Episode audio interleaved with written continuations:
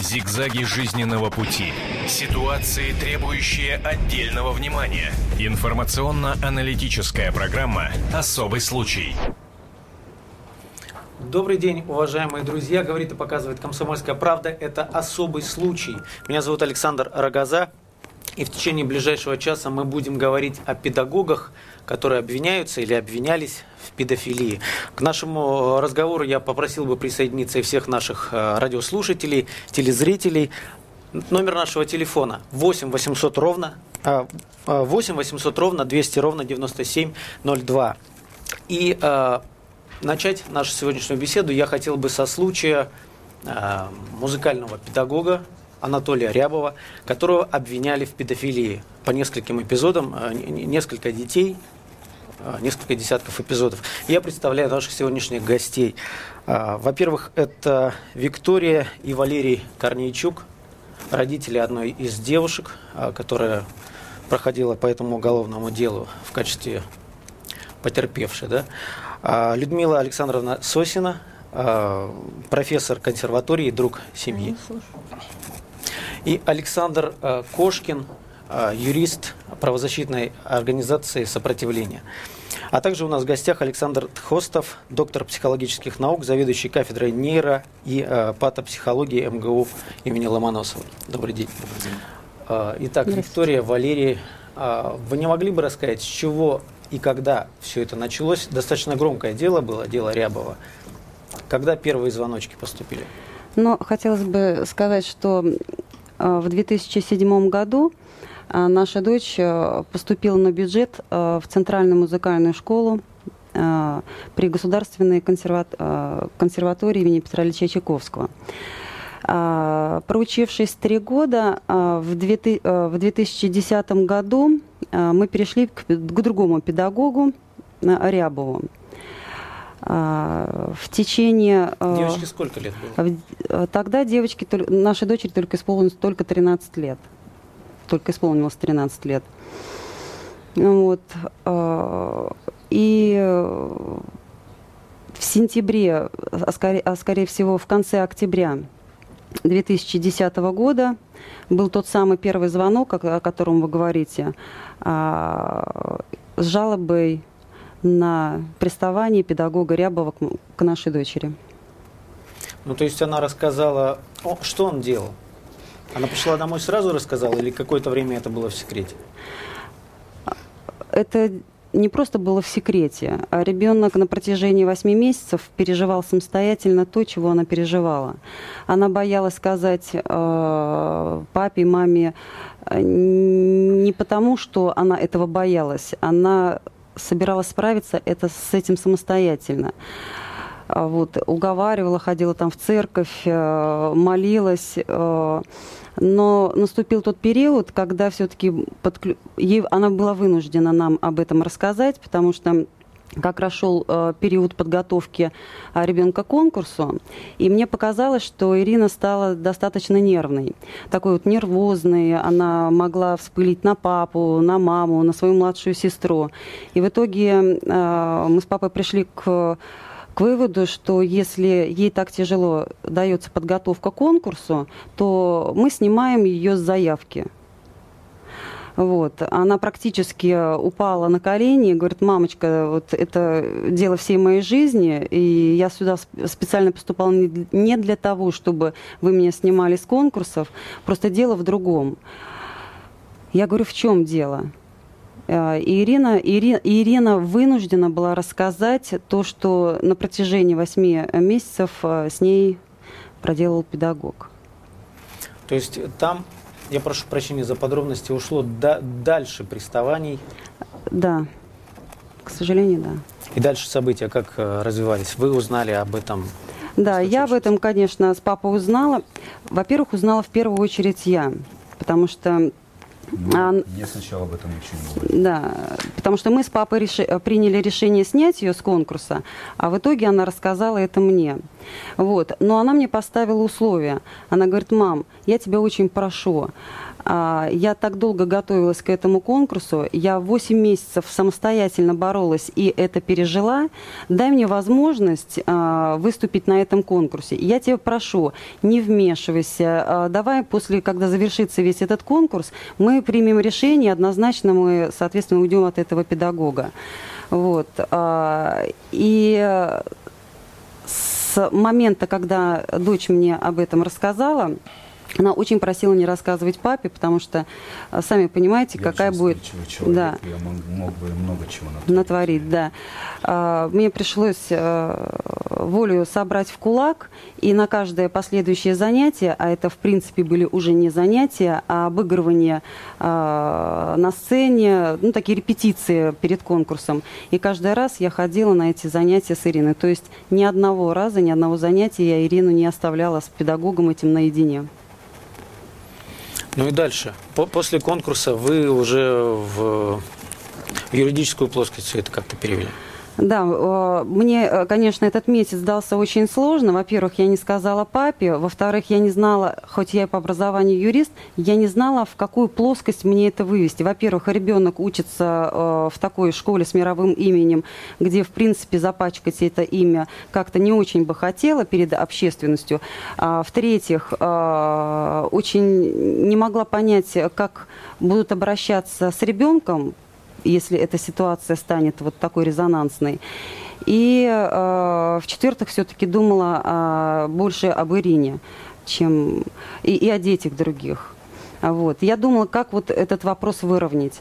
Вот. И когда мы просто написали заявление о переводе другому педагогу, просто я, у меня этот процесс шел, как это сделать. Но то, что я не хотела подавать в правоохранительные органы, это было однозначно, потому что это был бы резонанс, чего бы не очень хотелось мне для ребенка.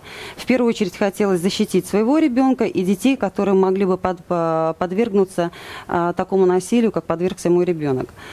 Вот. Мы подали заявление другому педагогу, а, после чего а, вмешался, опять же, Рябов для того, чтобы мы не перешли к тому педагогу. А, нам пришлось созвониться с Людмилой Санной Сосиной и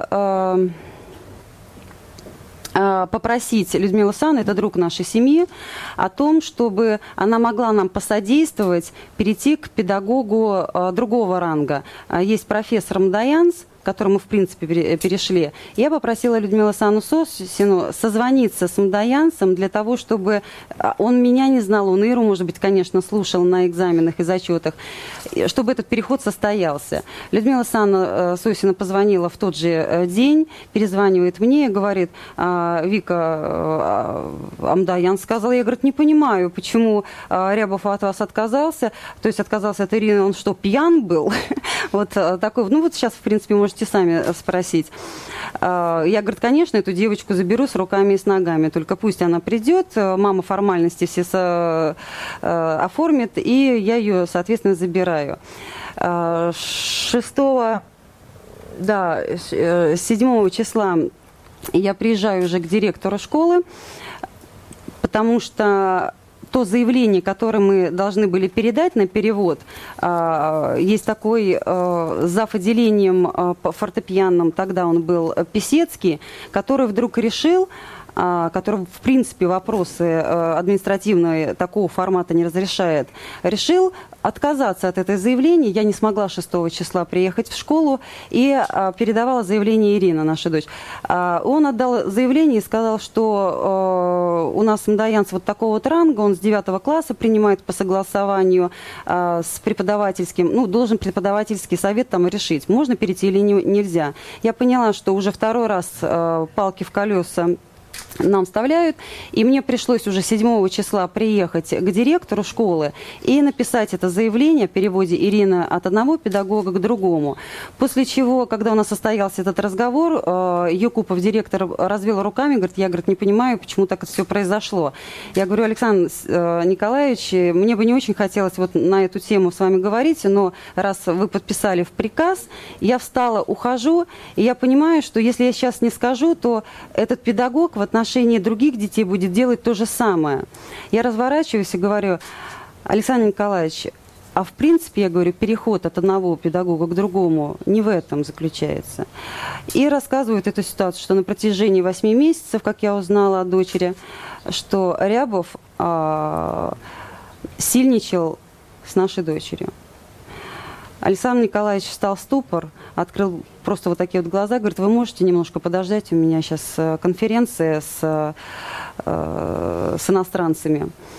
Вот. Э, потом вернулся, у нас состоялась встреча, он говорит, вы сможете это написать письменно? Вы понимаете, что, я вам сразу говорю, это не первый э, звонок, не, вы, вы не это, первая... Это он сказал. Да. Не первое обращение. Это, говорит, вы не, это да, это не первое, вы не первая мама, которая мне об этом заявляет. Но ни одна мама не написала заявление. Просто они забирали документы из школы и переводились вообще из страны там, просто и а в чем проблема? Документы. Вот даже вы говорите о том, что не хотели бы порочить имя этого учебного заведения, но тем не менее менее, когда... Тем не менее, я обратилась не в прокуратуру, а, да, а обратилась к директору школы для того, чтобы он, он на уровне, в рамках школы разрешил этот вопрос. Поэтому он говорит, Виктория Викторовна, вы поймите, если вы не напишете заявление, я как э, директор э, ничего не смогу сделать. Это, с моей стороны это клевета, ну мало ли что. И вот после вашего заявления вот. как дальше развивалось? Э, я написала заявление, говорит, э, мы просто, вы напишите заявление, я тогда вызову, он напишет объяснительно, насильно уволиться по собственному желанию, потому что такого педагога в таком формате я держать, в общем-то, не могу. Вот, я написала заявление и все, и ушла. Я думала, на этом дело будет просто. Никогда не буду не видеть ни Рябова, ни дочь никогда не будет сталкиваться с Рябовым в школе. Мне казалось, э, э, все это закончилось. Но буквально через э, какое-то время, буквально через 2-3 дня, просто произошел такой взрыв, что этот взрыв, я не знаю, вот до сих пор Поэтому я у вас здесь в студии. Это не взрыв, это ад. Это понимаете? В... Это ад, когда со всех сторон вам звонят, со всех сторон пишут, все, все говорят. Когда я услышал о том, что к ребенку приставали, а у меня вообще был такой переворот внутренний. То есть до этого вы еще не знали? Я не знал. Вы узнали понимаете? только после того, как э, появилась э, когда шумиха вокруг этого? Нет, да. узнала тогда, когда я приехала уже домой и сказала, говорю, Валер, э, я написала заявление о переводе, но я говорю, хотелось бы, чтобы ты вот я не хотела тебя как бы говорить и тревожить, вот, но произошло, в общем, я говорю, Рябов пристала к нашему ребенку. Я думала, что он просто сейчас вы знаете, на тот момент вот крик души. Надо везде, везде идти. Вика, пойдем. Пойдем кричать будем везде. Говорить, что приставали. Давай в телевидение, давай на радио, давай туда. -сюда. Она говорит, нет, нельзя. Сейчас начинается уголовное дело. Давай притормозим. Давай не будем. Я говорю, как не притормозим? Ну, значит, мне нужно брать что-то в руки, идти ему просто э, что-то делать с ним, понимаете? И на тот момент я уже начинаю, я начал нервничать. Говорю, э, первое, что э, ссылались на что? Э, интернет. Они начали активно бомбить интернет. Говорить, что такие плохие, что мама все выдумала. Э, появилась вторая девочка, вторая девочка выдумала. А девочка, мама девочки, пришла на суде, обнимает и говорит, простите, пожалуйста, что я первая не сделала это заявление. Простите, что я подвергла вашего ребенка такому насилию. Понимаете? Обнимает и говорит, Вика, простите, пожалуйста, простите. Вот. И на тот момент, конечно, это все, когда ты эмоционально переживаешь, когда у тебя просто разрывает на все. Вы ищете вот этот вот может месть какая-то внутренняя, может еще что-то. Вика говорит, правосудие его накажет. Правосудие накажет. Говорит, да не накажет его. Не... Ты смотри, что творится, ты смотри, как они поднимаются, как они, что они делают. Давай говорить, давай говорить, давай пресс-конференции собирать, давай все делать. Нет, а... Нет. Извините, пожалуйста, я вас прерву на минутку. У нас есть э, запись, э, мы сделали ее по скайпу. Это человек, который соприкасался с Рябовым э, лет за 20 до вот этого случая. Дело было еще, когда он работал в Центральной музыкальной школе города города Фрунзе, это в Киргизии. У нас на связи Клара Чутоева, бывшая ученица э, Анатолия Рябова, о котором мы сейчас говорим. И могу сказать, я могу подтвердить то, что за, у него не очень здоровые интересы были к детям. Я не могу сказать, что регулярно, но э, э, ходе этого дела я решила э, тоже из чувства, вот, вот, чтобы их морально поддержать, я э, связалась э, с, с ними. Во-первых, из желания, э, как вам сказать, из желания поддержать девочку особенно, понимаете? А, а так как э, она несовершеннолетняя, у нее мать, и я э, через нее мне удалось с ней э, пообщаться. И я не ошиблась. Увидев ее, поговорив с ней, я не ошиблась в том, что я была права, что я решилась поддержать ее. А, она очень милый ребенок, и не не тот, э, то чудовище, которое описывали в газетах э, защитники Анатолия Яковлевича. Э, это была э, компания э, просто э, не, необыкновенного масштаба э, против детей. Вот казалось бы, э, во всех цивилизованных странах они э, обычно общество, государство, люди, я не знаю, психологи, э, они сто, становятся на сторону детей. Но в этом деле я узнала очень много несовершенного. И, и, и, и вот мое э, заявление не было желанием что-то вот что-то плохо сделать Анатолию Яковлевичу или э, понимаете, желание было просто сказать правду, сказать, что это не так, что это не так все чисто.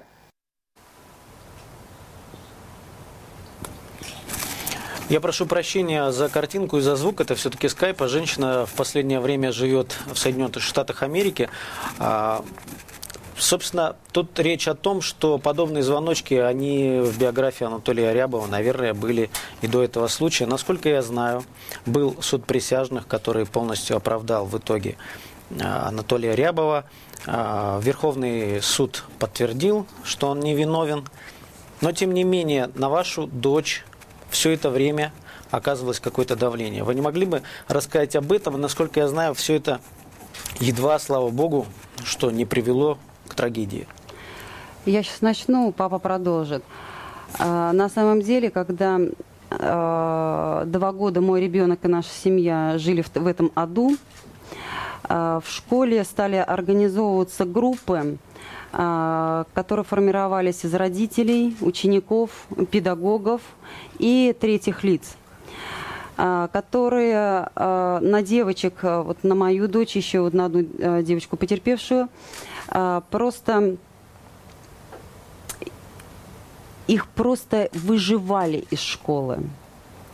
Собирались подписи, а, об исключении этих детей, поскольку вот они порочили, э, оклеветали педагога, заморали школ, э, имя школы, что таким детям не место э, в школе. И вот эта психологическая обстановка настолько привела я не знаю, я все время говорила, Ирин, давай мы заберем документы, давай заберем документы, посмотри, в каком аду. Вот это уголовное дело пусть будет уголовным делом, мы будем а, доказывать. А вот тебя уберечь от этой ситуации, это уже другой вопрос. На что у меня Ир говорит, мам, если я заберу, за... то есть если мы заберем заявление, это что, значит, я буду признана проигравшей? Я что, сдалась? Я что, сдалась? Он и придет она... сюда и будет других детей трогать. Я не сдамся. И она шла туда, шла, постоянно шла переживая это все. Каждый раз она приходила в домой, она плакала. А, работали все это время с ней психологи. Психологи тоже уговаривали. Говорили, ну, э, Виктория, давайте, э, там, Валерий, заберите э, э, документы из школы. А Ира, вот даже вот с психологами мы сидели, общались. Нет, это мое решение. Я туда поступила. Я поступила на бюджет. Я поступила не на платное. Это моя воля, это моя жизнь. Значит, на меня выпала именно такая доля, чтобы я могла это пережить. Значит, я это переживу. Но в итоге 1 сентября случилось... Давайте я расскажу. Вот, вот это Э, уже... 1 сентября э, с Центральной музыкальной школы э, прозвучал звонок. Папа, папа, меня облили. Я говорю, доча, что случилось, что произошло? Чем тебя облили? Папа, меня не знаю, чем облили. Сказали, еще раз придешь, еще хуже будет, кислотой обольем. Говорю, доченька, э, что, ты где, ты в чем? Я, говорит, в медицинском кабинете. Дают мне трубку, э, медсестра говорит, «Э, вы знаете, вот э, на нее плеснули, вот, э, по-моему, это чернила. А, И это чернила, вот я тут спиртом его отмываю. Говорю, ничего не отмывайте, подождите, ничего не трогайте, может, вы еще хуже сделаете. Не- э, А нет, нет, вот мы отмываем, все нормально, все хорошо. Э, Передают Ирине трубку. Я говорю, Ирочка, что случилось, доча? «Э, Папа, он в кепке. Я говорю, кто это? Он, он в кепке. Я говорю, ну что в кепке? И вот именно на, на взрыве она говорит, это мужчина. Я говорю, еще что-нибудь, кто-нибудь видел это? Папа, я не знаю. Приезжай, забери меня, пожалуйста. Я еду, забираю ее из школы. И э, приходит ко мне директор, э, приходят там э, еще люди, я не знаю, кто эти люди были. э, Ой, извините, что так произошло? Ой, извините. Я говорю, что значит извините? У вас здесь четыре полицейских, у вас здесь ОМОН, у вас здесь люди стоят, безопасность. Ой, вы знаете, Видеокамеры, это... видеокамеры, да. Видеокамеры, понимаете, все под камерами. И он говорит, что... э, Ну вот так вот получилось день открытых дверей. Я говорю, какой день открытых дверей? А если бы нож всунули? Какой дверь открытых дверей? А если кис- кислотой ребенку угрожают На протяжении на двух лет. протяжении всего этого времени, и вы не Валерий, делаете я прошу прощения, мы вынуждены прерваться сейчас буквально на несколько минут на новости, но мы обязательно продолжим говорить об этой теме. Об этом нельзя не говорить. Особый случай. Это особый случай, «Комсомольская правда». Мы продолжаем говорить о педагогах, которых обвиняют или обвиняли в педофилии.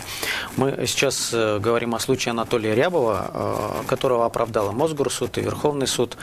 Но, тем не менее, в, в студии э, родители одной из девушек, которая была, проходила по этому делу в качестве потерпевшей, мы говорили о 1 сентября, нападении.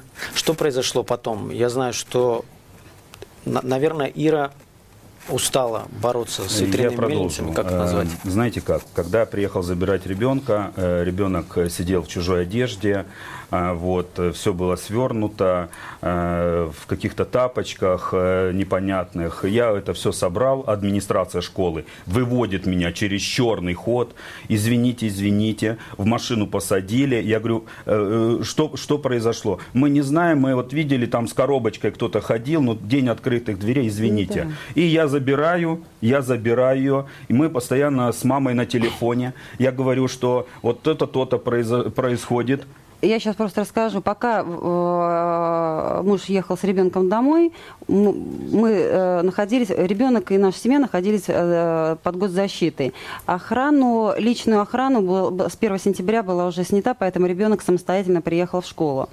Вот. Но прежде чем вот эти события произошло, а, 30 числа а, после 9 часов вечером а, мне был звонок. Я поднимаю трубку, а, звонок о том, что если вы подадите кассационную жалобу, а, вас ни один ученик, ни одна школа, учитель ни одна школа не возьмет. 31 числа я подаю кассацию, 1 числа с ребенком это случается, а 3 числа Ирина решила э, покончить жизнь самоубийством. А, слава богу, это не произошло, э, спасли. Но сейчас сам факт, что когда я позвонила э, на Петровку в органы Это 1 защиты. числа. Мы звоним Это- на да, Петровку. Я сразу же сообщаю, что произошло с ребенком, на что мне Петровка говорит, а давайте вы приедете к нам 3 числа, мы э, так потихонечку, э, чтобы вот это вот в резонанс не превратилось, мы, вы напишите там заявление, расскажете, что, какие там события произошли, и мы будем думать, как дальше, в какую сторону двигаться. Я, соответственно, когда Ирина при- приехала, ей необходимо было время для того, чтобы она все-таки отошла, я ей потихонечку говорю, Ирин, а, мы никуда как бы не поедем, все равно придется, говорю, заявление там, в милицию писать, но поскольку ты находишься под защитой, нам с тобой необходимо поехать на Петровку. Не они к нам приезжали, оказывается, мы должны поехать. Хорошо, мы по- должны поехать с тобой на Петровку вот в таком состоянии, в, как- в котором ты есть, и какие-то там вот юридические там нюансы соблюсти. На что Ира такая говорит, мам, я так устала. так уже устала. И все, у нас вот этот разговор произошел, все, я говорю, три, наступ, вот это третье число. Мы договариваемся о том, что я 3 числа должна была подъехать на Петровку. Ирина как раз учи, должна, должна была учиться вот во вторую смену. Мы с ней говорим, я с работы звоню, говорю, Ириш, ты там собралась? Она говорит, мам, ты мне не звони, я занимаюсь музыкой, ты меня не отвлекай. Вот я без 15-12 должна выйти из дома, ты мне позвони, и мы с тобой пересечемся там, где надо. Я говорю, хорошо. И я тут взяла, позвонила не без 15-12, 15, а 15 минут 12 -го. И она трубку не понимает. Я так на часы посмотрела, ой, наверное, я ей мешаю, она там занимается. Потом позвонила раз, два, на мобильный, на домашний, на мобильный, на домашний. Звоню, а мужу говорю, Валер, говорю, слушай, я говорю, что-то не понимаю. А у меня вот какая-то вот прям внутренняя интуиция. Говорю, Валер, э, позвони, ты в районе, заедь, посмотри, что там дома, как случилось.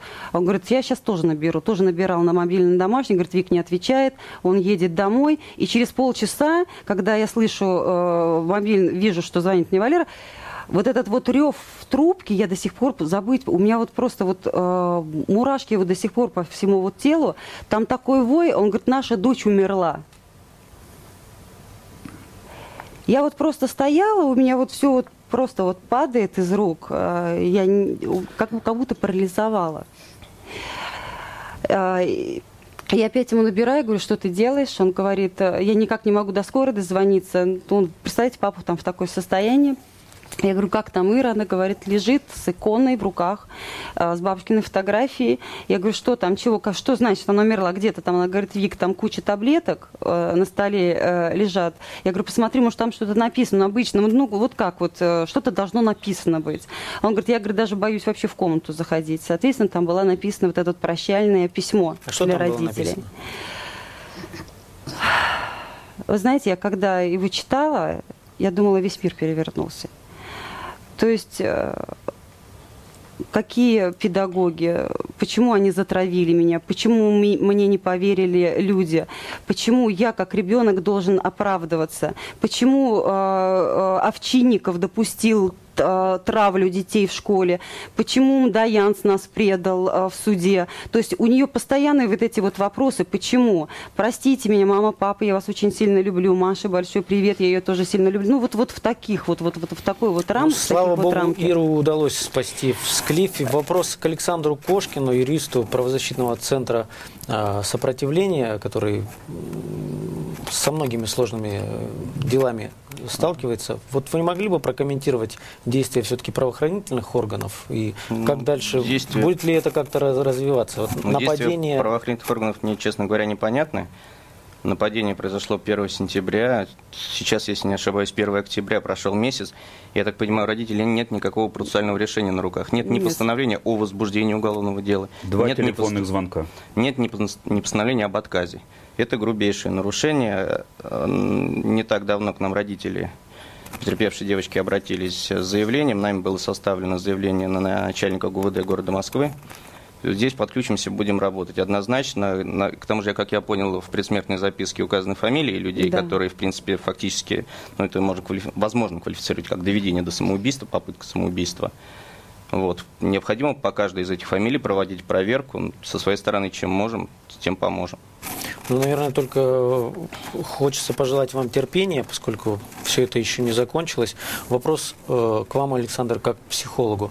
В последнее время, вы знаете, есть определенное количество людей, когда возникают какие-то подозрения э, в педофилии э, взрослых, педагогов или просто людей, считают, что в нашем обществе просто это для некоторых такая, э, как вы знаете, мотивация обвинить человека, э, выдвинув такие обвинения и как-то ему навредить. Вот с точки зрения психологии вы не, не могли бы прокомментировать, что с нами вообще творится? Их раньше было э, Нет, их было много, всегда. да? Они были всегда. Э, сказать, что это меняется очень сильно невозможно. Какой-то существует маленький процент всю жизнь.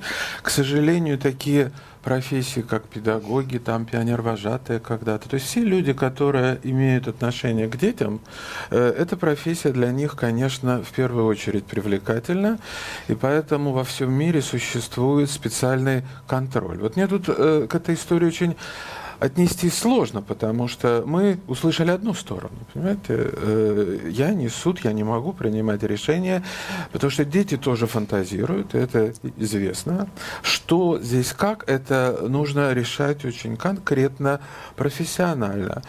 Э, но удивительное то, что, к сожалению, вот не в этой школе, где учится ваша дочь, да, не в тех э, органах, к которым вы обращались за помощью, к сожалению, не предусмотрено никакого, что ли, вот канона или правила, как делаются такие вещи. Понимаете, это поражает меня как психолога, потому Какого что во всем мире, во всем мире четко прописано, э, что может учитель делать, чего он не может.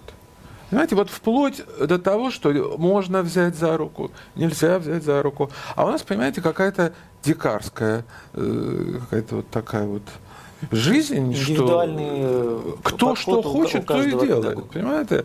Мы же не можем рассчитывать на то, что все люди окажутся порядочные. Знаете, есть еще один сюжет у нас. Э, это, это также громкая история, которая произошла в Ростове-на-Дону. Внимание на экран, на радиослушателя я предлагаю послушать. Выгорко обвиняют в педофилии.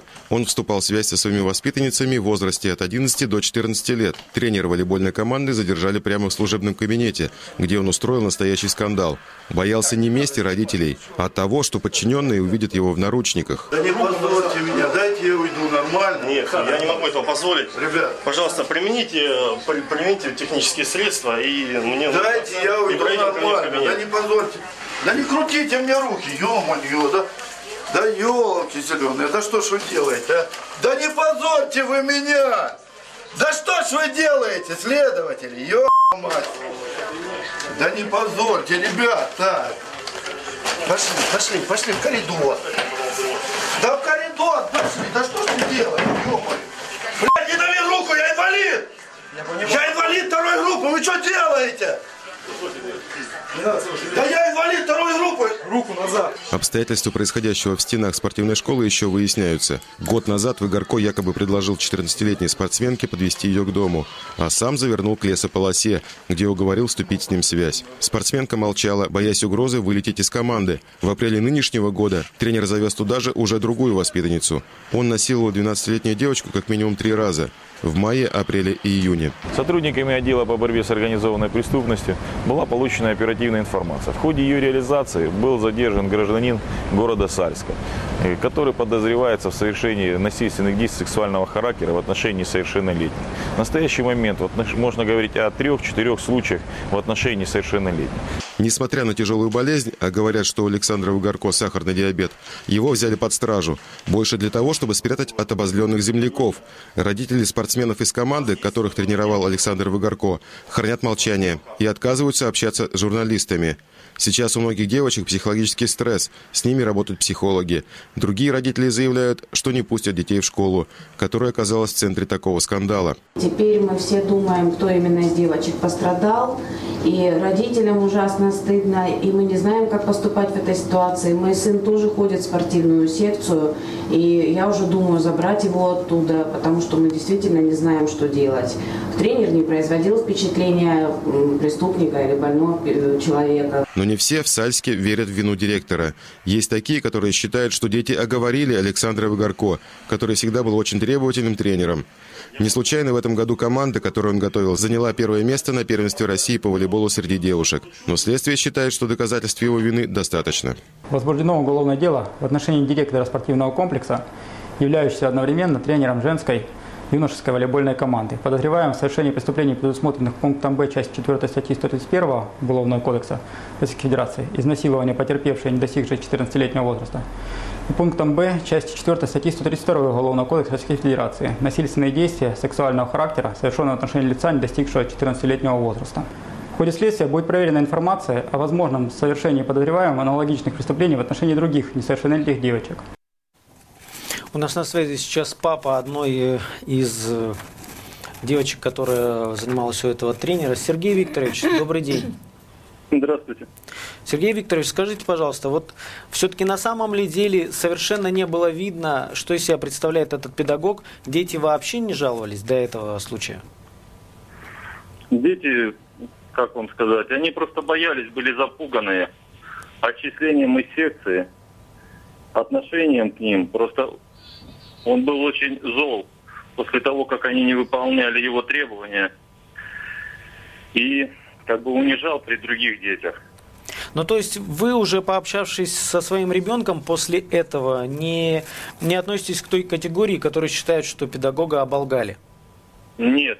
Я встречался и с другими детьми. Я видел, знаю их показания, знаю показания нашей дочери. Я на сто процентов уверен, что этот человек педофил. Спасибо большое, Сергей Викторович. Александр, у нас не так много времени остается до окончания эфира. Как психолог, подскажите, пожалуйста, к сожалению, так оказывается, что отправляя ребенка в какую-то спортивную секцию или да даже в школу, в школу, в школу. мы э, как себя вести родителям? То есть, то есть, э, насколько плотно нужно следить за каждым шагом своего ребенка? Ведь гиперопека это тоже нет, я думаю, что очень хорошо. внимательно все равно. Значит, первое, что нужно, конечно, нужно добиться, чтобы э, хотя бы отвечала за это э, чем-то школа сама. Вот там же есть директор, там есть какая-то администрация. Она же не должна только защищать как бы от обвинений их учителя.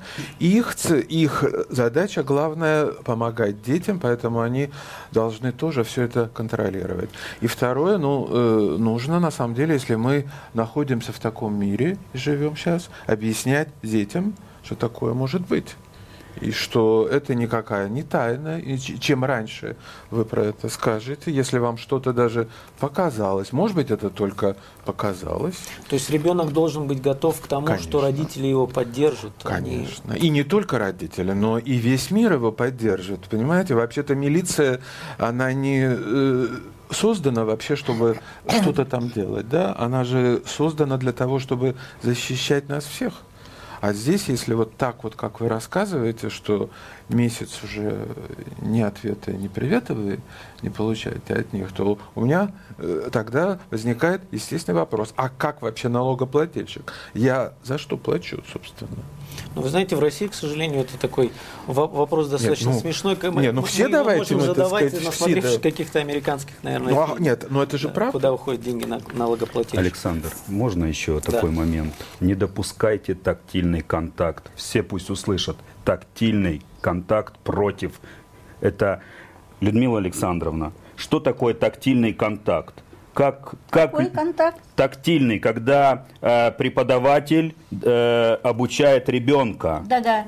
Э, дотрагиваясь. и что он может делать в этот да. момент? Можно отвечать? Вот я вам хочу сказать, я очень много лет преподавала в Московской консерватории, причем в самую, что называется, ну, золотую, что ли, э, пору Московской консерватории, когда там были великие педагоги, намека на это нет, и в ЦМШ то же самое, там были великие педагоги. Но вот я была, э, приехала молодая, э, аспирантка была у великого Гальденвейзера. Его музей, там висит моя фотография я не помню. Потом я стала ассистенткой, тоже еще была молодая. У меня, э, как у ассистента, занимались сейчас великий педагог Дмитрий Башкиров. Вот нынешний органист Гарри Гродберг, он кончал консерваторию как пианист у меня. Это я ему посоветовала пойти на орган. Я не помню в своей жизни, чтобы я кому-то, мальчику, девочке, не важно, чтобы я притронулась. Это не надо. Почему? Значит, педагог он учит ребенка или взрослого, неважно, он учит. И он должен научить этого, э, кого он учит, он, он не будет всю жизнь учиться. И поэтому за колено, там, за нос, я не знаю, за какие части тела, этот педагог не может его всю жизнь. Он его должен научить. Педаль, допустим, да, нажимается педаль. Можно, э, есть такое выражение, грязная педаль. Это плохо. Значит, надо того, кого учат, научить слышать, слышать ушами.